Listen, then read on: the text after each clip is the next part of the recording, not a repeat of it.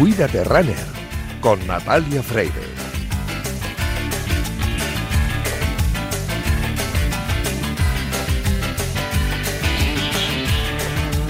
Hoy es 1 de septiembre, fecha en la que muchos aprovechamos para felicitar el año porque consideramos que es una fecha que marca el inicio de un nuevo proyecto vital y que lo del 1 de enero es solo un cambio de dígito. En septiembre comienza el curso escolar, la temporada radiofónica y también se retoma la actividad diaria tras el descanso estival, incluyendo el entrenamiento y una nutrición saludable. Por eso, hemos hecho, o queremos eh, eh, contaros lo que nos ha contado Nacho Compani, el nutricionista, en una entrevista en Marca, que nos ha dejado las claves para retomar la rutina. La primera, planificación. Organizar tu horario de entrenamiento y comidas para asegurarte de que todo encaje en tu rutina diaria. Tener un plan te ayudará a mantener el enfoque y evitar distracciones. Dos, Empezar gradualmente. No te exijas demasiado desde el principio. Comienza con entrenamientos y ejercicios adecuados a tu nivel de condición física actual. La constancia es la clave para lograr resultados sostenibles. Es decir, que si te has pasado con las cervezas durante las vacaciones, no te pongas ahora a hacer tu mejor marca personal. Hidratación, de eso hablamos también la semana pasada. Recuerda beber suficiente agua durante el día. Mantenerse hidratado es esencial para el rendimiento en el gimnasio y también para tener una buena digestión. Una alimentación balanceada. Mm, esto no quiere decir que mm, te pongas a comer en un columpio, no. Es que hay que volver a balancear la dieta. Es decir, hay que tener una dieta equilibrada y rica en nutrientes. Hay que incorporar frutas, verduras, proteínas y grasas saludables en todas las comidas diarias. Importantísimo un descanso adecuado. Hay que dormir lo suficiente para permitir que el cuerpo se recupere y regenere después de los entrenamientos. Esto es fundamental y lo decimos muchas veces con Fran Benito, que entrenar no es solo entrenar, el descanso es tan importante como el entrenamiento. Espero que sigáis todos estos consejos saludables y recuperéis el ritmo de entrenamiento cuanto antes, porque este es uno de los objetivos de este programa. Porque por eso cada viernes os decimos, cuídate, runner.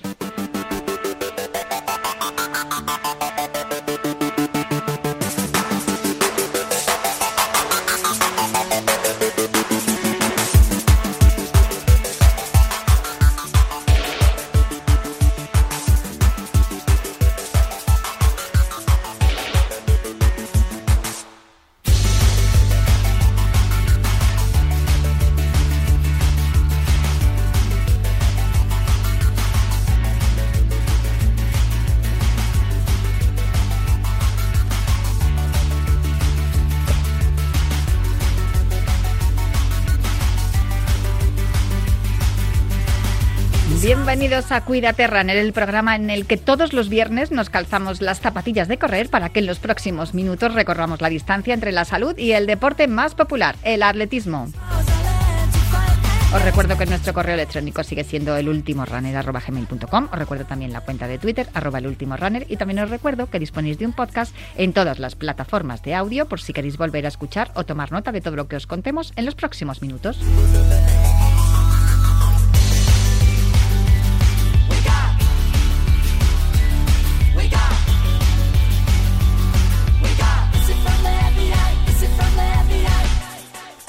A los mandos técnicos me acompaña Javier Fernández, que ya está haciendo que todo suene a la perfección, y nosotros ponemos el cronómetro y el orden a esta carrera popular en forma de programa de radio que comienza ya.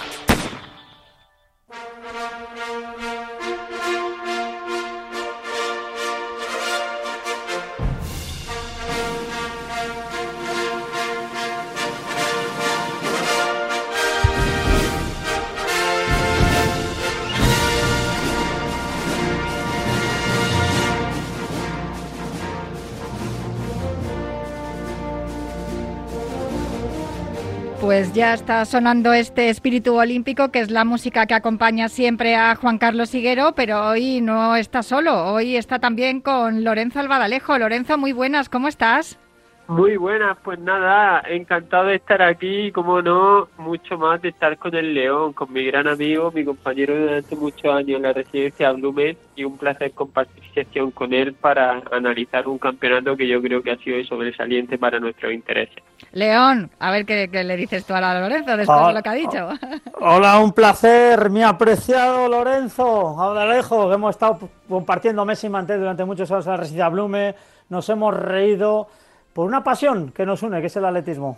Apasionante ha sido el Mundial que cerramos el pasado domingo. Como bien ha dicho Lorenzo, vamos a tratar de analizarlo en, unos minutos, en los próximos minutos.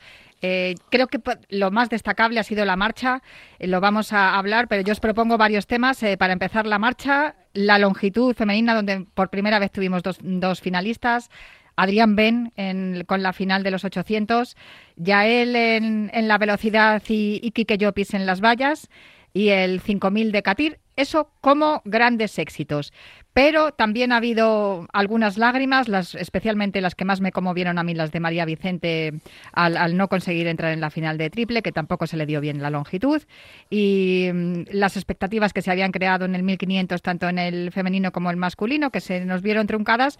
Y también el 3000 obstáculos. Em, femenino que mm, Dani Arce nos, nos quitó ahí un poco la, espinita con, con, su pase a la final, pero si no os importa voy a empezar por algo que a mí me, mm, por decirlo de algún modo, cabreó bastante y es eh, las clasificaciones del relevo, sobre todo el 4x400 masculino, porque eh, no sé si, bueno, si os acordáis seguro, eh, creo que había posibilidades para que nuestros atletas de 400 se metieran en la final del domingo y el sábado ocurrió un incidente que mm, en el, en el relevo que, que, Samu García le daba a Bernat Erta, el atleta em, indio se cruzó y le hizo tropezar, que vamos, Bernat no perdió el testigo de milagro, y de ir terceros y de acabar terceros clasificados directamente a quedar eliminados.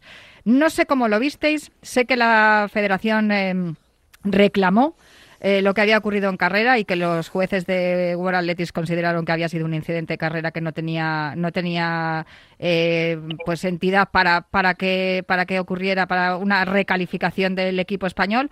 No sé vosotros que sois atletas si en algún momento os habéis encontrado en una situación parecida y cómo lo visteis el, el pasado sábado. Juan Carlos, empiezo por ti. Sí, bueno, em, fue un accidente, evidentemente, un lance de carrera. Los indios iban por en la calle 2. El español Erta quizás no vio al indio, se confió de que la pista estaba limpia, estaba peinada, pero el indio hizo un, se hizo grande ¿no? en la pista. Eh, Erta no lo vio. Mm, interpretable, interpretable. Em, yo creo que quizás Erta tenía que haber visto un poquito toda la incertidumbre que le rodea, pero claro. Eh, eh, tienes que estar a todas, ¿no? Em, yo creo, Natalia, que en esta ocasión, en esta ocasión, em, pues yo un incidente, un lance sin más, desde mi punto de vista, sé que es, es, peor para nuestros intereses, ¿no? Yo lo que estoy diciendo, pero yo lo vi así, ¿eh? vi un lance y quizás Bernaretta tenía que estar un poquito más atento a, al atleta indio, aunque repito, el indio eh, podía también haber tenido un poquito de fair play. Lorenzo, ¿cómo lo viste tú?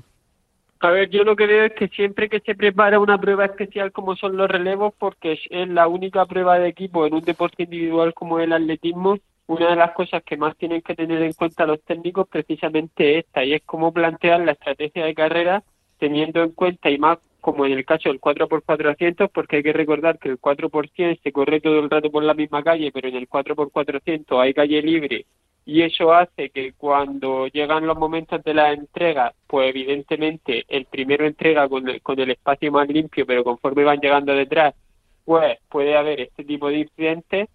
Eh, quizás también eh, lo que pasó nos haga replantearnos cómo plantear las carreras a partir de ahora para evitar riesgos de este tipo, porque al final yo como Juan Carlos pienso que es muy injusto. También es verdad que en muchos otros casos se han atendido estas reclamaciones, como en el caso del 4x400 femenino con Francia, ¿vale?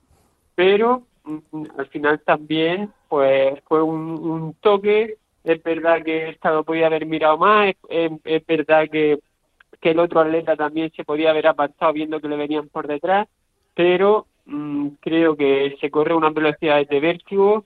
Creo que un atleta cuando termina un 400 eh, está, está de pie de milagro y, y que bueno, que algo desgraciado que puede pasar, pero pero que siempre hay que ser constructivo en el atletismo y que lo que tenemos que ver a partir de ahora es cómo plantear las carreras para reducir este riesgo eh, de cara a futuras competiciones. Al día siguiente, Ángel David Rodríguez, que ya sabéis que de esto sabe un poquito, el pájaro, eh, escribió en Twitter, tras analizar el reglamento de competición y el reglamento técnico de World Athletics, el 4x400 español, en mi opinión, porque esto es la decisión de un juez, sí podría haber A, corrido eh, el domingo por la mañana y solos, en una serie para clasificar por tiempos, o B, acceder directo a la final. Eh, bueno, yo creo que eh, en esta ocasión hemos estado perjudicados. También es verdad que vosotros sabéis más de esto, está claro, pero esa fue mi percepción y, bueno, pues eh, ya no se puede hacer nada. Con lo cual, esperar a ver qué, hacen los Spanish Beatles en las próximas competiciones, porque desde luego creo que hay, hay futuro en, en el 400, a pesar de que ya pues nos faltan unos cuantos, Juan Carlos, pero mm, siempre ha sido una prueba que, no, que ofrecía garantías, tanto en hombres como en mujeres. Sí, ya lo creo. A partir de ese año 2017 en Belgrado, con Usillos, mm. Lucas Búa, Samu García, bueno, todos los Beatles, ¿no? Eh, los de 400 metros. Y lo cierto es que, bueno, que quizás hemos perdido un poquito de fuelle. Este año sí que han ido cogiendo la forma, tanto Usillos como como Iñaki Cañal, pero sin bajar de los 45 segundos. Em, bueno, tenemos que esperar que cuaje. Eh, los jóvenes, es cierto, también están cogiendo más edad, tanto Usillos como el resto de integrantes del relevo 4x400. Hay que meditar, como bien decía em, Lorenzo, em, bueno, pues hay que tener reuniones periódicas para ver dónde no se ha estado muy acertados, tanto en lo técnico como en lo físico, y espero, confío y deseo que en años venideros recuperamos pues, el nivel que tenía esta prueba de, de 400 metros lisos y ojalá veamos nuevamente de nuevo algún atleta o algunos atletas bajar de los 45 segundos. Es una empresa difícil, pero repito que este, esta prueba de 400 nos ha dado réditos a, nuestro país y ojalá pues eh, recuperemos eh, la buena forma que tuvo en su día. Lorenzo, ¿querías añadir algo o te pregunto por el siguiente tema? Pues yo, eh, para, para terminar con este 4x400, decir que, bueno, ya hemos visto históricamente el ejemplo de, de países como Bélgica, que sin tener una gran estrella a nivel mundial, eh, el hecho de tener un, un buen trabajo de equipo y un, nivel medio muy alto, que es lo, lo, que, lo que ha tenido España siempre, le ha dado grandísimos réditos.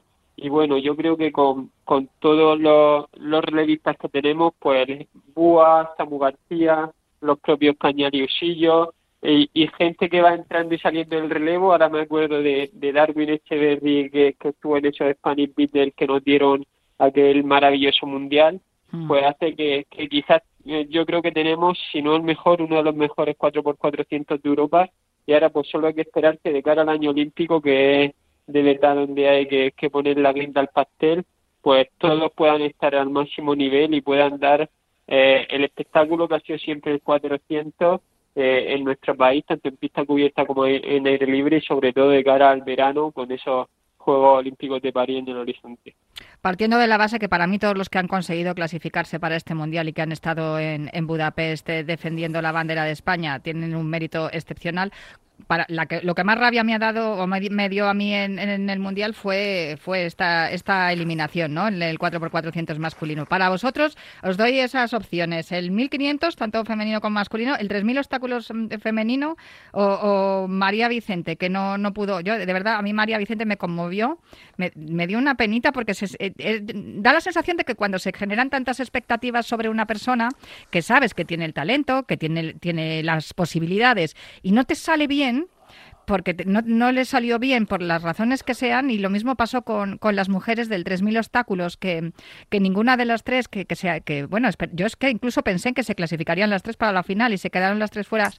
Esa sensación que te queda de ay eh, esto podía haberse hecho mejor o, o qué pena que no haya salido bien no sé con cuál con cuál os quedáis vosotros 1500, eso os doy. 1500 femenino masculino, el 3000 obstáculos femenino, María Vicente o los relevos. ¿Qué, es lo que más pena, rabia? Bueno, Yo creo, Natalia, los relevos, vale, sí que hubo una, un, gol, bueno, un golpe de mala suerte, ¿no? Mm. Eh, y, quizás se podían haber clasificado. Eh, lo que más decepcionante fue, quizás, fue el 1500 masculino. ¿Por qué? Porque esos atletas deberían de, estar en, la final, al, menos Katir, ¿no? Eh, aunque luego fue su campeón del mundo en 5000, pero y quizás Katir sí. Eh, en cuanto a las chicas de 1500, mm, no se les puede pedir mucho más, porque mm, fíjate, Esther Guerrero hizo marca personal y no se metió a la final. Marta Pérez, en una serie muy dura, no se metió a la final. Ah. Sí, no se metió a la final, con lo cual ya lo dijimos en este programa en Radio Marca, que el 1500 femenino era una de las pruebas de más nivel de todas las 49 que, bueno, que, vimos ¿no? en ese campeonato del mundo. Eh, María Vicente, bueno, María Vicente, recordad que es una atleta que viene del Ectalon. Eh, sí que es cierto que brilló con luz propia en categorías menores. Em, todavía le falta un poquito dar un, salto para codearse con las mejores del mundo en categoría absoluta. Lleva poco tiempo, bueno, lleva tiempo, pero quizás no ha competido en grandes campeonatos en triple y longitud. Yo creo que todavía le falta un poquito de experiencia a nivel absoluto en esas dos pruebas. Y no se pudo hacer mucho más. Y luego en el 3.000 obstáculos, eh, quizás Irene Sánchez Escribano era la que mejor estaba colocada y ahí sí que me decepcionó un poco porque podía haber pasado a la final si hubiera se calibra un poquito más los esfuerzos. Con lo cual, eh, para mí por ese orden, primero el 1.500 masculino, luego el 3.000 obstáculos y el resto pues es más o menos lo que había por nivel. Lorenzo, ¿a ti qué es lo que más rabia te ha dado? ¿Que no salieran las cosas como se esperaba?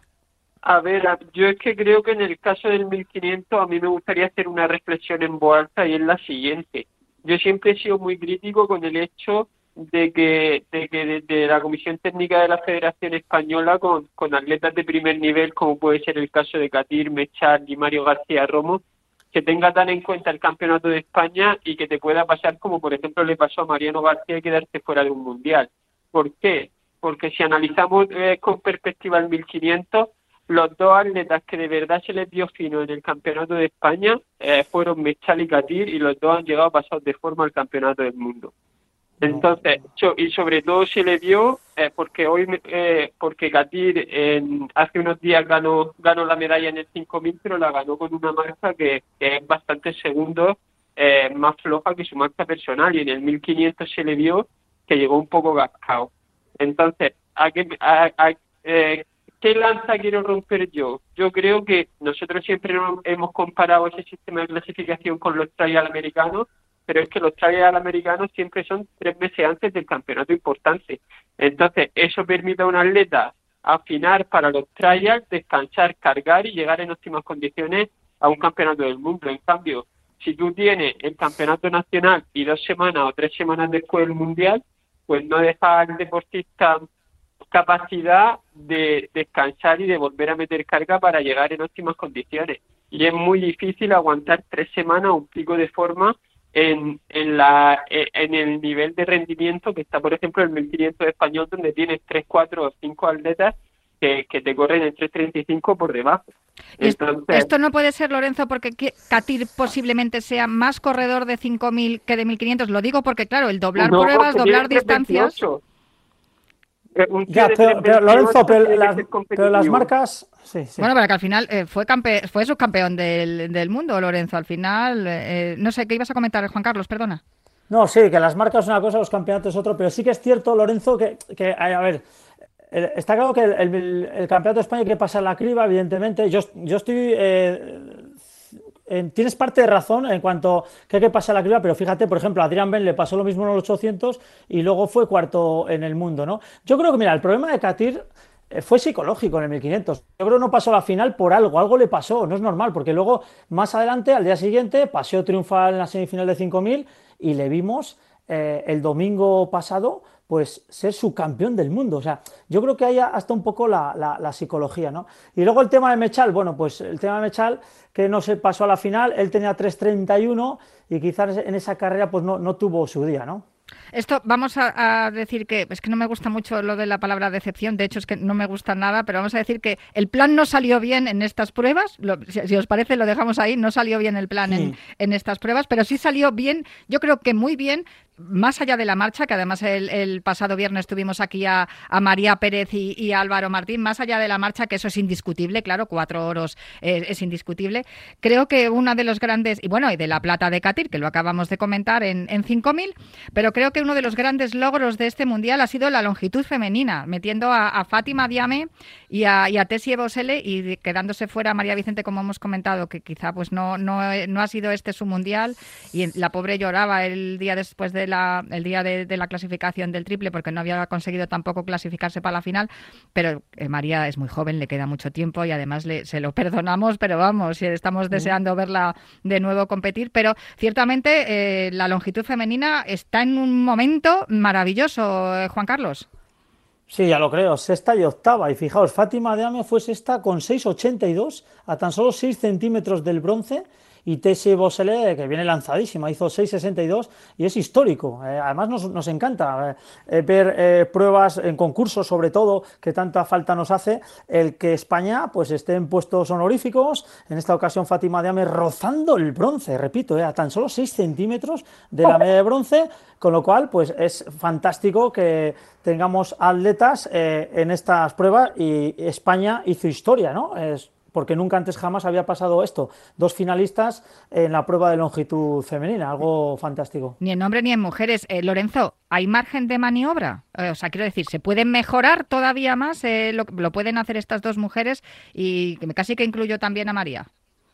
A ver, yo creo que si algo nos dio como como señal el Campeonato de España, a pesar del garrafal fallo de la organización con el sistema de medición, Ay, sí. fue que teníamos eh, diferentes atletas saltando a un nivel estratosférico y tratando una de mejorarse a la otra, porque al final eh, eh una cosa importante en, en salto longitud, y sé yo, lo sé yo que he competido en ello, es ya no es la marca que seas capaz de hacer en un momento determinado, ¿no? sino la continuidad que tengas eh, haciendo eh, salto en, en marcas buenas, ¿no? Y, y si algo nos han demostrado nuestras chicas del salto de longitud, sobre todo de cara, como, como decía antes, a, los Juegos de, de París, que, que son las citas para las que todos los atletas de este nivel ya tienen la mirada puesta, es que eh, tenemos que estar atentos al foso, eh, tanto en el salto de longitud como en el triple, especialmente con la vuelta de Ana Peleteiro de cara a París y con la llegada de Jordan Díaz,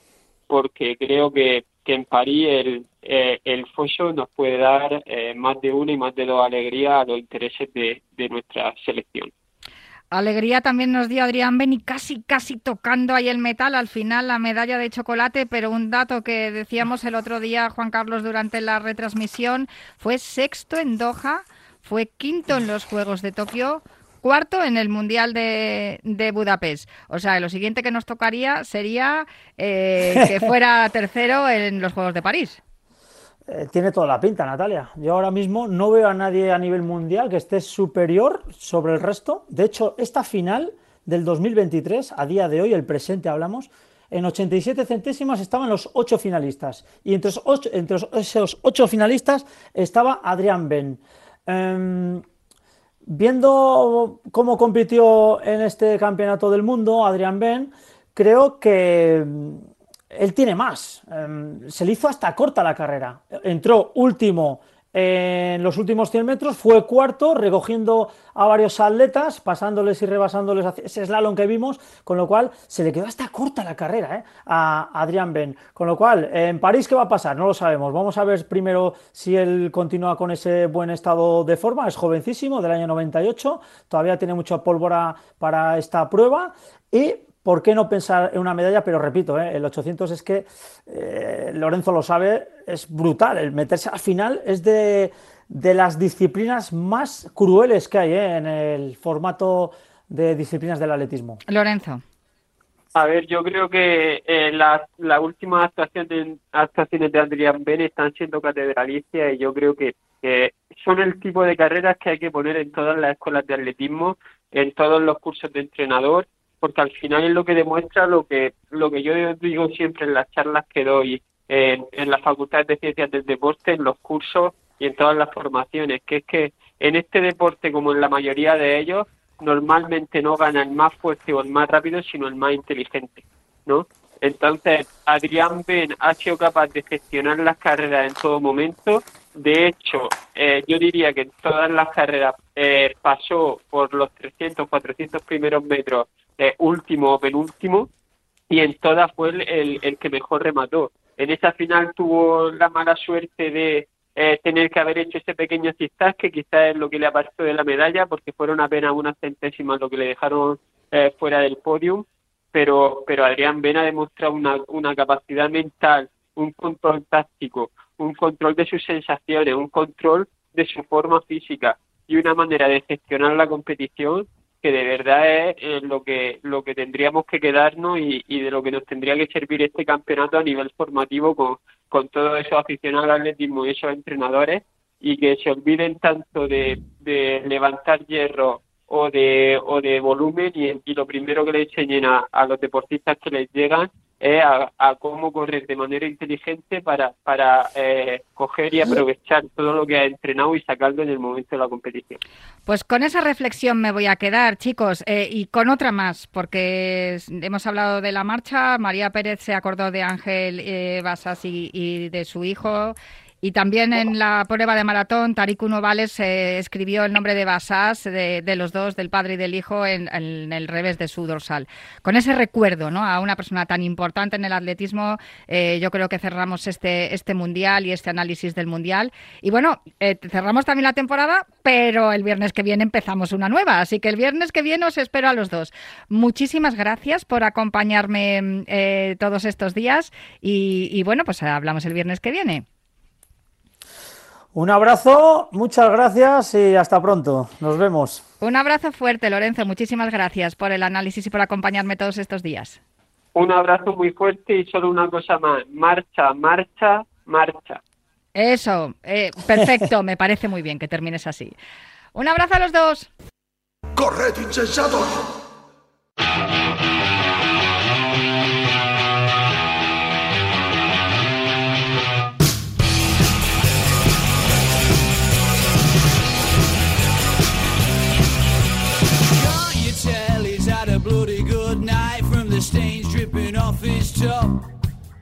He's trying to text her while one eye's in makes pretty others all over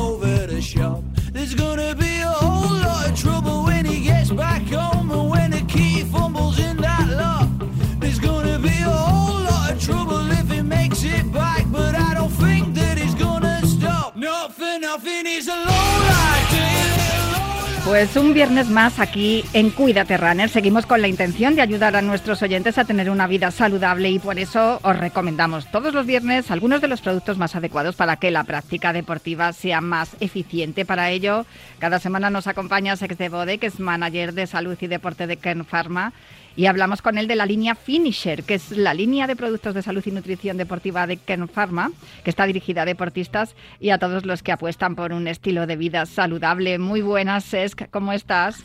Hola Natalia, muy bien, buenas tardes. Oye, yo hoy quería preguntarte por un producto del cual hablamos al principio del verano, cuando estábamos en plena operación bikini, pero que creo que puede ser también muy, muy efectivo y muy recomendable para el final del verano, que ya lo tenemos ahí. Estoy hablando del eh, finisher termogénico. Sí, pues muy bien, es un producto, la verdad, que apto para todo el año, pero lógicamente en épocas que queremos eh, tener un, extra ¿no? para ayudar a, bajar un poco el peso o a utilizar la grasa eh, más adecuadamente, es una opción muy buena para complementar la dieta y tener ese, ese plus que lógicamente haciendo deporte lo vamos a notar eh, mucho más. Claro, porque el, finisher termogénico son cápsulas que ayudan a controlar el peso y a regular el metabolismo de las grasas, que esto no sé yo, pero fíjate que en algunas ocasiones... Mm, lo hemos comentado, ¿no? Que cuando llegamos las mujeres a determinada edad, es decir, al umbral de la menopausia, esa traca final después de eh, los años de menstruación, eh, eh, eliminar grasas es muy complicado. Y más o menos, yo creo que les puede pasar también a todos nuestros oyentes, después de todas las cervecitas y todos los pinchos y todas las tapas que se han tomado en verano, que luego les vaya a costar un poquito que ese metabolismo sea, sea más eficiente, no es más rápido, y para eso está el termogénico. Sí, hombre, yo te diría que la primera recomendación siempre que tenemos que intentar eh, es, eh, que el metabolismo esté activo siempre, ¿no? O sea, aunque estemos de vacaciones, eh, y comamos más de la cuenta, pues que nos movamos, ¿no? Y que no, que no nos olvidemos de hacer deporte, aunque sea cada día 30 minutos, ¿no? De, alguna actividad, pues eh, correr, caminar, bici, lo que sea, ¿no? Porque al final de esta manera conseguiremos que el metabolismo eh, esté mucho más activo y, y quememos más grasa, ¿no? Pero lógicamente, pues hay, hay ingredientes que pueden ayudar. En este caso, pues quizá el ingrediente más conocido del termogénico es la, la L-carnitina, que en nuestro caso usamos Carnipure, que es una L-carnitina eh, patentada con, estudios de, buen funcionamiento, pero luego también tenemos el, el Foslin, que es el, Coleus, tenemos Citrus aurantium, tenemos también cromo, eh, colina y bueno, y vitaminas y minerales un poco para complementar, ¿no? Pero al final, estos ingredientes, el, objetivo que tienen es eh, ayudarnos a, utilizar la grasa que tenemos acumulada como fuente de energía y por lo tanto, pues quemarla de forma más rápida. Lo de la L-carnitina más o menos lo conocemos también porque es un ingrediente que aparece también en muchos productos de belleza. Pero el coleus concretamente, ¿qué es lo que es? El coleus foscosli. Anda, que también vayas nombrecitos que les ponen. ¿eh? sí, la verdad que, el, nombre no, no, es fácil. Eh, de pronunciar. Menos mal que vosotros le habéis llamado Foslin, que es más fácil. Sí, al final un poco eh, tiene diferentes funciones, ¿no? También está la función eh, a nivel eh, de, planta, eh, a nivel respiratorio, que también se utiliza mucho, pero a nivel, a nivel muscular, al final lo que, lo que busca es cuando lo combinamos con una alimentación adecuada y, como bien decías, ¿no? por, por situaciones que hay pues de, problemas de, peso, al final lo que hace este ingrediente es activar un poco la, la, enzima que tenemos, que es la adenilglicasa, que lo que hace es incrementar los niveles reguladores eh, para intentar utilizar eh, mayor cantidad de grasa como energía, ¿no?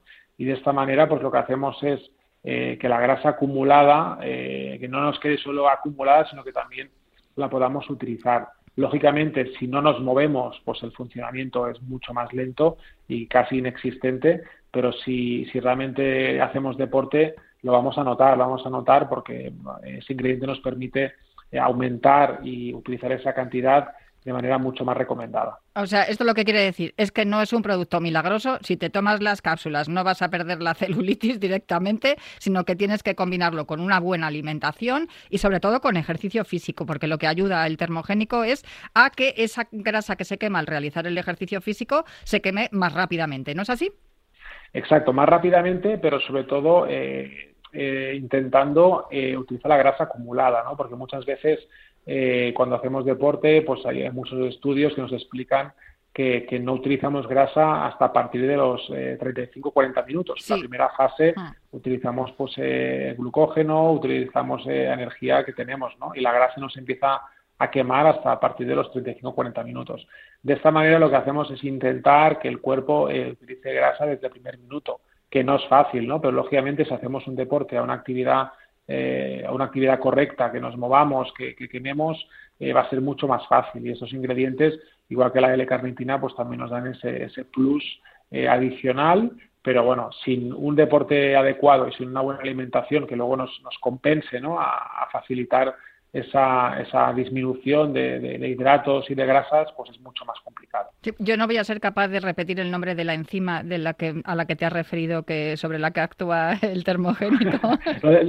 Dejémoslo, nosotros le llamamos porcelain porque al final es un ingrediente patentado del coleus, pero mm. bueno, al final son ingredientes muy, muy técnicos, pero tenemos que quedarnos un poco con la función. Bueno, y lo, lo más importante, cómo tomarlo, ¿no? Sí, bueno, al final tenemos varias opciones. Eh, una es siempre tomarlo antes de hacer deporte. Eh, si hacemos deporte todos los días, eh, podemos elegir dos opciones, o una cápsula en ayunas y otra antes de hacer deporte, o tomar las dos antes de hacer deporte. los días de descanso que no hagamos ninguna actividad deportiva, podríamos tomar dos cápsulas por la mañana en ayunas, acabados de, de despertar antes de desayunar, tomar dos, dos cápsulas con el estómago vacío. O sea que la recomendación es tomarlo a diario, si vas a hacer ejercicio, una cápsula eh, antes y otra después, y si es el día de descanso, pues entonces, o los días de descanso, que habrá que se tomen más de uno, tomar las dos cápsulas por la mañana, ¿no? En el desayuno es lo mejor. Sí, sí, sí. En los días de deporte sería una en ayunas y otra antes de hacer deporte pero si queremos juntar las dos eh, en una toma, serían dos antes de hacer deporte. Y el día de descanso, las dos eh, en ayunas, con el estómago vacío. Tiene todo el sentido por lo que estabas explicando de que se empieza a quemar grasa a partir de los 35-40 minutos. De esta manera, si la tomas antes de hacer deporte, eh, siempre es mucho, es mucho más eficaz. Pues ex de Bode, muchísimas gracias por hablarnos un viernes más aquí en Cuídate Runner de la línea Finisher de Kern Pharma con el, con el producto de hoy, el Finisher termogénico, que Mm, desde luego yo creo que es bastante útil y que nos va a venir muy bien para quemar esas grasas que hemos ido acumulando durante el verano, que siempre yo siempre digo que el año empieza eh, en septiembre, así que es el momento de hacer buenos propósitos y, hacer ejercicio si no lo has hecho y también eh, ayudar a quemar esa grasa mientras haces ejercicio con el finisher termogénico. Pues muchísimas gracias, es un abrazo muy fuerte. Un abrazo, Natalia. Muchas gracias.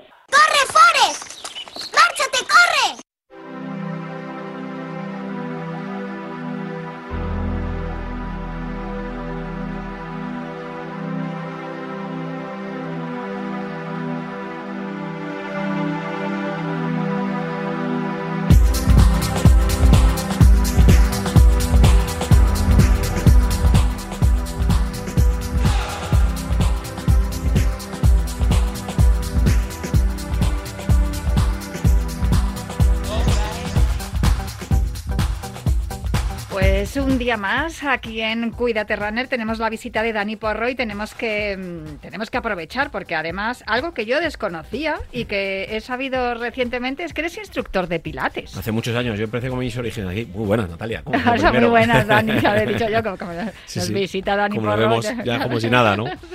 Eh, sí, sí, sí, es uno de mis orígenes. De hecho, yo mis lesiones a nivel lumbar y a nivel general las empecé a tratar con esa disciplina hace ya más de 16 años que me contaron una vez que era el Pilates, que no tenía ni puñetera idea, hablando mal y pronto de que era esto. Eh, me metí en clase de un compañero que trabajaba en un gimnasio que corría conmigo habitualmente y me dice, para esas patologías necesitas una cosa que se llama hacer pilates, que no me sonaba algo muy raro. Me metí en un sitio lleno de señoras mayores, con perdón, o de señoras mayores. ¿Qué pasa? ¿Algún problema con las No, no, pues que ahora, ahora, te viene, ahora viene lo bueno. Y dije, buah, eh, ¿qué pinto yo aquí? Bueno, pues por bocazas salí empapado de sudor, bloqueado como no te puedo decir nada, y con las articulaciones como si pensase que era Pinocho, porque parecía de madera o de, titanio, y las señoras me miraban como diciendo, ¿qué le pasa a este pero pobrecillo, ¿qué le pasa a este pero pobrecillo este chaval. Y al final me di cuenta que la preparación física que teníamos hasta anteriormente era absolutamente lamentable. Y para mí fue un antes y un después en toda la preparación física porque ya estaba estudiando toda mi parte terapéutica, mi carrera a nivel osteopático y ya desde ahí me lancé un poco a fusionar esas dos cosas, que es la terapia con el pilates y el deporte en líneas generales, donde, bueno, desde Atrio, el 50% de mi negocio en Atrio es las clases de pilates, donde le llamamos pilates porque son los 400 o 500 ejercicios que Joseph Pilates creó en su momento con las adaptaciones correspondientes, pero donde ya incorporamos cosas del entrenamiento, del entrenamiento funcional, de la inestabilidad, de la propiocepción, del equilibrio. Bueno, le, le metemos nuestro toque Atrio 3 y lo que me he dado cuenta es que también trabajando con muchos corredores es un complemento ideal. ¿Por qué? Porque a los corredores no les gusta hacer trabajos de fuerza, a ah, los corredores no les gusta hacer abdominales. sonríes y, me miras para algo. No, no, no, si me pasaba a mí, Natalia, no, te, lo he hecho en cara. que yo era convencido de que voy a hacer yo este, este rollo ahora mismo. Son fundamentales. Imprescindible. O sea, fue un antes y un después. Primero, como recuperación a lesiones. O sea, de tener dolores lumbares diarios a que me desapareciesen desde aquí te puedo traer hasta muchos de los amigos alumnos que vienen a Atrio, que eran corredores habitualmente, que siguen siendo corredores habitualmente, y que a base de terapia y decirles, vale, la parte de terapia ya la hemos mejorado, pero para que sigues mejorando necesitas incluir en tu vida dos días en semana estas clases de pilates en 50 minutos. Y va, quiero que sigas corriendo. Ah, pero ya puedes seguir. Digo, claro. Encima la suerte que tienes es que no te han lesionado gravedad y no te han tenido que operar ni nada, así que es el camino para poder hacerlo. Y vamos, incluso pacientes que tengo que son, clientes que tengo que son, eh, bueno, que juegan al fútbol con una edad bastante avanzada, ¿no? Porque ya sabes que el fútbol a partir de los 40 años está absolutamente vetado y que han empezado a adaptarlo. Y dicen, no, es que sigo jugando al fútbol, pero el Pilates me ha posibilitado esto. También corre el falso mito de que el Pilates era, porque me pasaba también, ¿eh? Todo para señoras, no señoritas jóvenes, sino señoras mayores, ¿vale?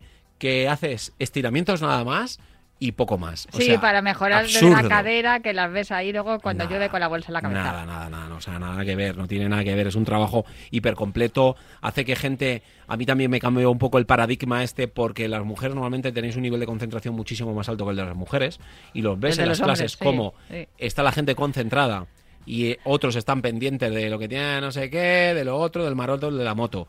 Y en esos 50 minutos les pido que se concentren solo en el movimiento articular, solo en la respiración, solo en cómo trabaja su diafragma, solo en el movimiento del brazo. Ten en cuenta que también lo que muchas veces hacemos es que tienen que hacer cuatro o cinco cosas en un mismo movimiento, que es un minuto a lo mejor. En un, en un minuto, hacer cuatro o cinco cosas a la vez. Un ser humano es muy complicado y hacer las cinco, esas cinco o seis cosas bien requiere muchos años, ¿vale?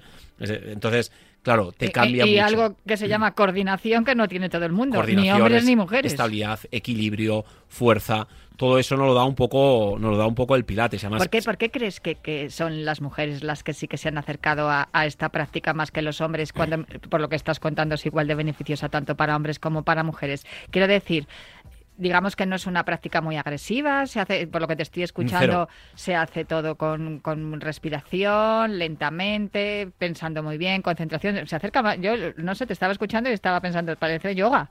Sí, pero no, sí, pero no. Porque además yoga, lo- o sea, yoga, perdón, eh, Joseph Pilates lo que fundamentó un- fue un híbrido entre el yoga, técnicas que tenía incluso el de artes marciales, fue un impulsor y uno de los mayores inventores en el mundo del deporte que yo creo que no se le da ni importancia. Y, y fíjate Sí, pero encima... todo, en todo el planeta se practica planeta. pilates. Pero que encima hay una cosa mucho más importante, Natalia, que es que este señor nos dio gratis su sabiduría. O sea, vale, los religiosos nos lo dan la sabiduría, pero a día de hoy que tú crees algo, una marca, y que abras al mundo esto y que todo el mundo lo dé.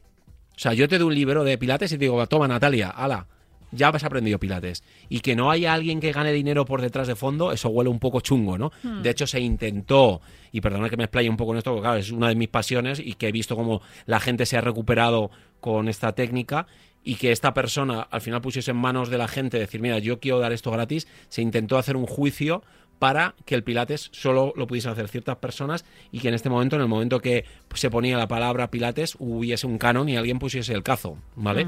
Pues no, se perdió.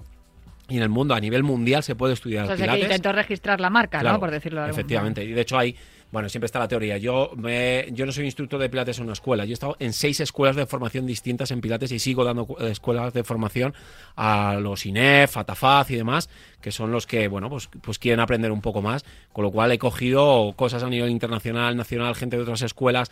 He, aunado después de 16, 17 años muchas, muchas cosas de esas muchas cosas de las técnicas, incluso innovándola también con cosas de preparación física, cosas que he aprendido cuando he visto a lesionados, cosa que he visto del mundo del fútbol incluido también, y también mucho el adaptar el pilates a los deportes de la gente que lo quiere. Es decir, si tengo un deportista de élite en esgrima, le enseño unos ejercicios que son adaptados al pilates con nuestra metodología Trio 3 para ese deportista. Entonces, para un corredor es fantástico. De hecho, pasa que tú me decías, ¿por qué en las mujeres eh, Sí, es sí, más popular que en el sí, hombre? es. Pues te lo voy a trasladar. ¿Y por qué ahora, eh, por qué las mujeres ahora se lanzan más a correr que los hombres? Pues porque las mujeres, en mi opinión, con esto que ningún hombre se lo lleva mal, normalmente cuando hacen las cosas lo hacen muy concentradas, lo hacen con mucho nivel y lo hacen, o sea, yo noto mucho a nivel general el nivel de concentración en las clases de pilates lo dan las mujeres mucho más que los hombres. El nivel de flexibilidad lo tienen más las mujeres que los hombres. Eso es un error y eso es un problema de la preparación física que teníamos antigua. Las mujeres que hacían, Natalia, Eh, ballet, gimnasia rítmica, no jugaban a fútbol. Los hombres que hacían, no hacían ballet, no hacían baile, solo jugaban al fútbol. Y ahora, gracias a Dios, eso ha cambiado muchísimo y se ha unado todo. Con lo cual, las mujeres se incorporan al mundo del atletismo muchísimo más, al número, a, los runners, a nivel popular y muchísimo, y en el pilates igual. Antes te puedo asegurar que a lo mejor nosotros tenemos aproximadamente unas 120 personas en clases de pilates a la semana, ¿eh? que son muchos grupos, son más de 26 grupos, y antes a lo mejor tenía en algún grupo a un hombre. Ahora en todos los grupos hay hombres. Todavía me cuesta tener un grupo donde haya solo hombres porque esto no es no es, no es la Santa Inquisición, ¿eh? O sea, yo lo que quiero es que haya, o sea, que vengan mujeres y hombres por líneas generales, pero las mujeres vienen por algo porque les gusta, les llama la atención, porque les hace concentrarse, porque les hacen trabajar la musculatura profunda para luego entrenar y el hombre lo hace porque viene de una lesión. Punto. O sea, no es que me han dicho que esto me recupera de una lesión. Sí, sí, te recupera de una lesión, pero es que te va a mejorar mucho más. Y luego les. Luego, curiosamente, los hombres no saben un canal mucho más abierto porque, claro, hablan con su grupo de. A ver, te lo digo de broma y en serio. De ¿eh? machos, ¿no? De machos. Ah, vale, vale. Pero ¿cómo haces pilates? ¿Cómo haces esto? Venga a hacerlo. Yo he metido a un compañero mío, que espero traerlo algún día, que es culturista, y le metí en una clase de pilates y alucinó. Flipó. Claro, porque trabajabas a un nivel mucho más bajo, sin cargas, pero con mucha fuerza de musculatura muy profunda que no están acostumbrados. No es un bíceps, por ejemplo, o no es un cuádriceps, pero sí, un sí es un vasto interno, un isquiotibial. No, no hacías un trabajo de fuerza a lo bruto, no quiero decirlo así, con trabajos de carga muy amplios, pero mucha estabilidad, mucha fuerza desde el core, desde el abdomen. Entonces, claro, a la mujer pues también le llama mucho la atención esto. Y luego para, para la preparación para la carrera, la mujer dice yo, es que esto me viene fenomenal. A ver, pero es que yo te- pienso en pilates y pienso en señoras sentadas en un balón de estos Para nada. medicinal ahí moviendo el culo. Mira, nosotros tenemos como tres fundamentos. Está la máquina de pilates, ¿vale? Que es un Reforma una, o un Cadillac o alguna, algún implemento más, ¿vale? Que se puede utilizar. El carro, el, el Reforma Perdona, es el típico eh, eso, carro este que se, qué es que se eso, que no sé desplaza, que es. que tiene nuevamente adheridos unos muelles que pu- puedes hacer los trabajos de fuerza o de estabilidad desde ahí. No voy a entrar porque eso ya nos requerir- requeriría más que diferencia entre el suelo y la máquina, ¿vale? Pero bueno, están las máquinas por un lado y luego el suelo, que se trabaja en el suelo, obviamente, como se dice, con una colchoneta, ¿vale? Y donde puedes trabajar también tu peso corporal, tu fuerza muscular, siempre concentrando la estabilidad y que la fuerza vaya dirigida desde el abdomen. Y luego podemos incluir a esa clase de suelo, podemos incluir pelotas pequeñitas, pesas, que yo ya las llevo incluyendo muchos años, las bandas elásticas que me rehabilitan, me readaptan, me ayudan a que mis alumnos eh, mejoren de sus patologías el 90%, por no decir el 100%. Tienen los fitball, que por ejemplo, una de las clases que tenemos ya metidas dentro de los grupos son las clases de embarazadas, ¿vale? Porque el fitball nos puede ayudar a eso, a la estabilidad. Por ejemplo, yo trabajé hace ya muchísimos años con grupos de triatlón y les decía, vais a nadar por primera vez en seco. Se quedaban alucinados. Le ponían fitball para que trabajen la estabilidad, ¿vale? En el agua, para que el nivel de flotabilidad fuese lo más alto posible y no estuviesen hundidos. Y luego a la hora de nadar fuese mejor. Y el fitball era imprescindible, claro, alucinaba. Decía, pero es que esto es imposible. Ah, amigo, pues no tienes el agua. Por ejemplo, eh, tienes aros también. O sea, tienes una cantidad de variedad que muchas veces a nosotros como instructores, con tanto tiempo dando clases, creemos que que lo tenemos como siempre repetitivo. Y muchas veces la, gente en las clases nos dice, es que hay una variedad tan grande que yo no me aburro nunca. Sí es cierto que sabe lo que nos pasa muchas veces, el paradigma del cliente que viene y dice, es que me parece muy lento. Claro, pues no estás acostumbrado a esto. Tú estás acostumbrado a irte a correr, a hacer trabajos de fuerza a lo bruto, muy rápido, muy hit, que está muy bien, pero cuando te, pido eh, eh, concentración máxima, que la estabilidad, que te fijes dónde está molestando, que te fijes qué- de qué manera tienes que posicionar el tobillo, que te posiciones la rodilla, que posiciones la cadera, que te concentres en el abdomen, que te concentres en la respiración. Claro, la gente se vuelve loco y dice, es que esto es muy lento para mí, ya, ya. Y de hecho yo puedo subir el nivel, puedo subir el nivel, puedo aumentar la velocidad, pero la gente necesita poco a poco. Entonces cuando le bajas ese nivel, la gente se desconcentra. Entonces también me viene bien porque le bajo un nivel para abajo. Entonces de, de repente ya le des, hablando mal y pronto, como dice un colega mío, le descojonas el, el invento. Y dices, ¿y ahora qué hago con esto? Si yo estoy acostum- acostumbrado a todo rápido, una sesión de 40 minutos de prisa y me has enseñado cie- 10 ejercicios o 5 ejercicios en 50 minutos y se me ha pasado el tiempo volando y no puedo. escuchándote, que como que fuera un entrenamiento más consciente. Muy ¿no? consciente, muy es- tienes dentro. que estar, muy, sí, eso es como muy, muy, eh, con mucha conexión interna, ¿no? Eh, que tienes que estar pensando en la ¿no? las repeticiones, no sé si se hacen repeticiones. Sí, es que no he hecho pilates en la vida. Repeticiones varias veces. Estás invitada y un día lo vamos a tener que narrar desde, desde Cuídate Runner directamente en clase presencial con Natalia Freire en una clase nuestra en Atrio 3. Yo ya, yo, escúchame, Estás yo ya estoy, no, abierta a cualquier otra, cualquier opción, porque sí que reconozco que eh, lo que dice muchas veces Fran Benito, que, que correr no es solo correr. Entonces, y más después de haber pasado el año y pico largo que llevo desde la lesión hasta, hasta el día de hoy, que sigo sin, sin poder correr, porque lo que estoy haciendo no es correr. Es- Claro, es trabajo de fuerza, es movilidad. Claro, es- no, pues eso, pero, y- pero claro, estoy haciendo, el trabajo oscuro, eso es, pero claro, te, eh, te estoy oyendo y me da la sensación de que va, va a ser súper re- relajada la, la sesión. De hecho, la gente le mete tanta caña que llega y dice, no, pero me da la sensación... O sea, vienen a las clases y a los dos minutos están bostezando, pero no por aburrimiento. Yo muchas veces me he Es hecho que porque te aburrido. relajas. Dices que me he olvidado de todo, me he desconectado, momento. me he metido dentro Mm, y estás bueno. concentrándote y, y soy somos muy burros, ¿eh? O sea, ¿qué haces? O sea, más así, ¿eh? ¿Qué haces? ¿Qué estás pensando?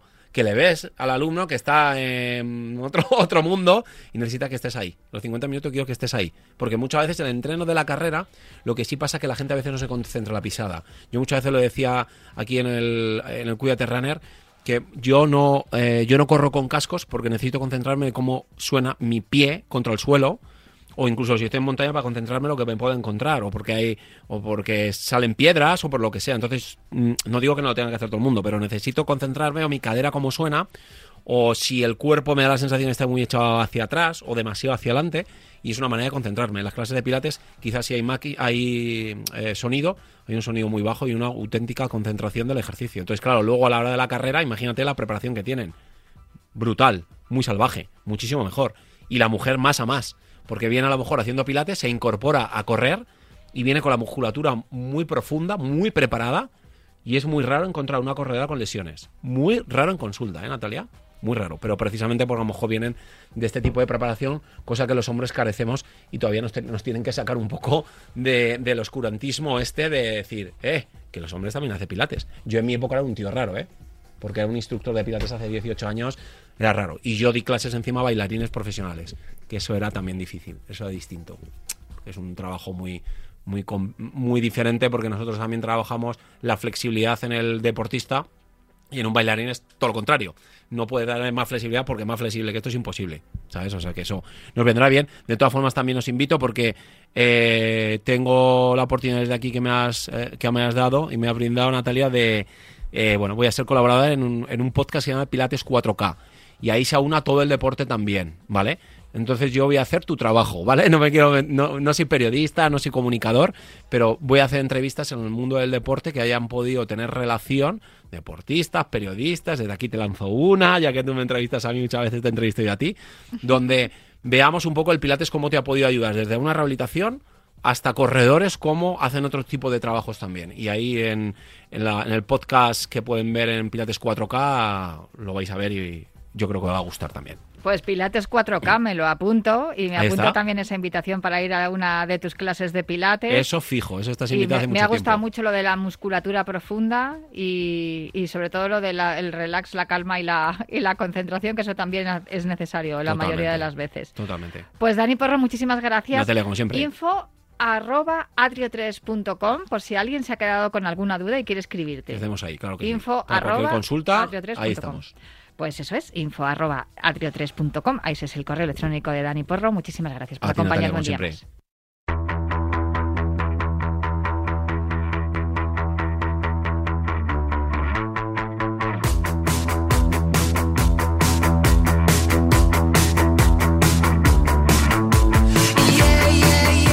la meta de esta carrera popular en forma de programa de radio, no sin antes eh, aconsejaros que os quedéis con la programación de Radio Marca y prometeros que volveré el próximo viernes para seguir hablando de atletismo y salud aquí en Cuídate Runner. Hasta la semana que viene.